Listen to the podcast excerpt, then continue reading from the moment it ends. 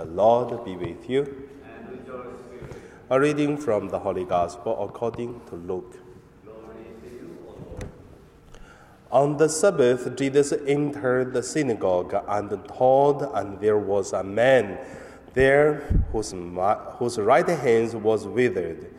The scribes and the Pharisees watched him to see whether he would cure on the Sabbath, so that they might find an accusation against him. Even though Jesus knew what they were thinking, he said to the man who had the withered hand, Come and stand here. He got up and stood there. Then Jesus said to them, I ask you, it is lawful to do good or to do harm on the Sabbath, to save life or to destroy it. After looking around at all of them, Jesus said to him, Stretch out your hand. He did so, and his hand was restored, but they were filled with fury and discussed with one another what they might do to Jesus. The Gospel of the Lord.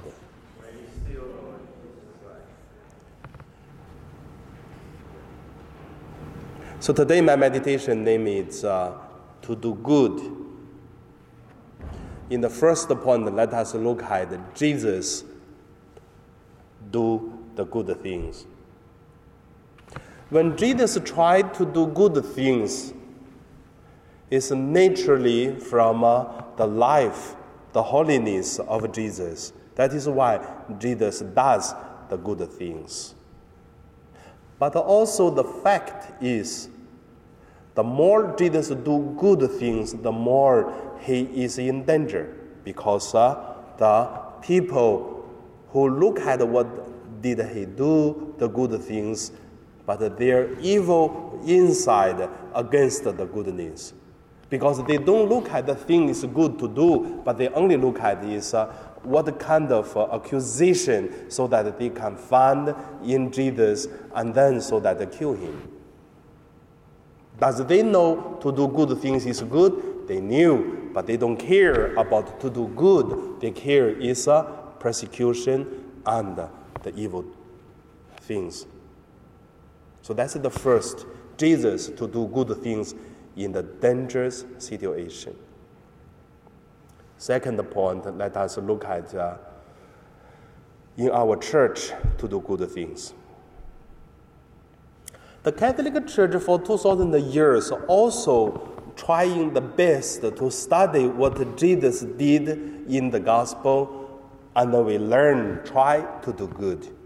But the same, many times the church did good, but also caused more problems. The more good things the church try to do, then the more we troubled. But the church still try to do good. That is how did we learn from Jesus, and also that's how did the church try to do it. Then so, how can we do?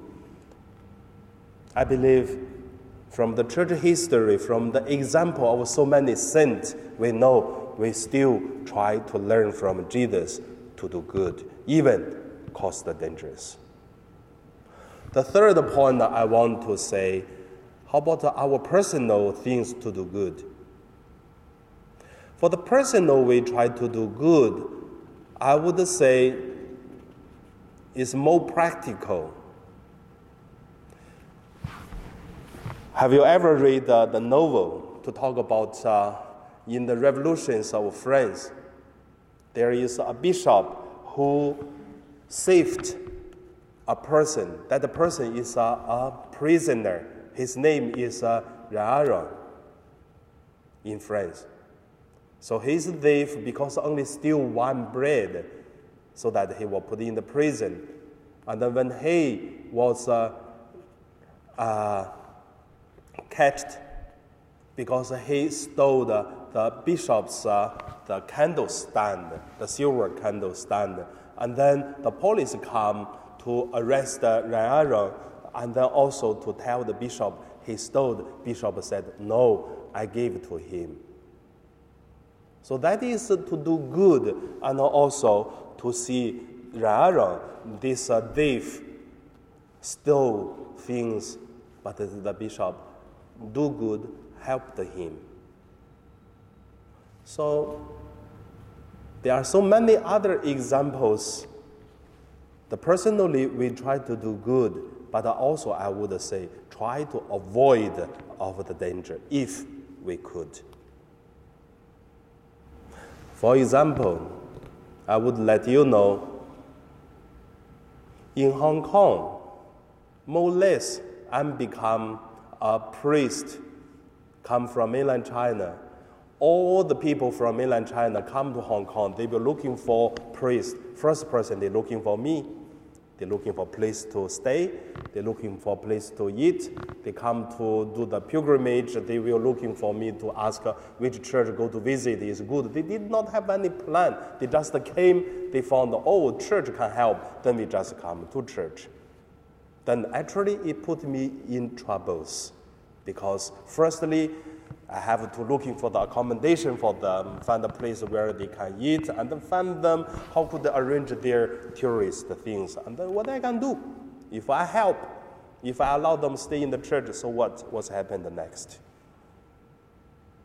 That is why many times I would say, try to do good, same time avoid the danger by the law, the rules of the diocese. That make lots of lots of difficulties. But should we do good? Of course, we should do good, but same time, try to avoid all the dangers. That's the best. So we are always in such kind of a challenge, but we always have to do good. But same time, we should be smart. I mean, that is uh, the fact. How about you? Do you have something you think you are doing good, but same time, do you avoid of the danger? How do you face the rules, the laws? Jesus faced the problem. Churches face the problem. When we try to do good, we face the same problems. How could we do?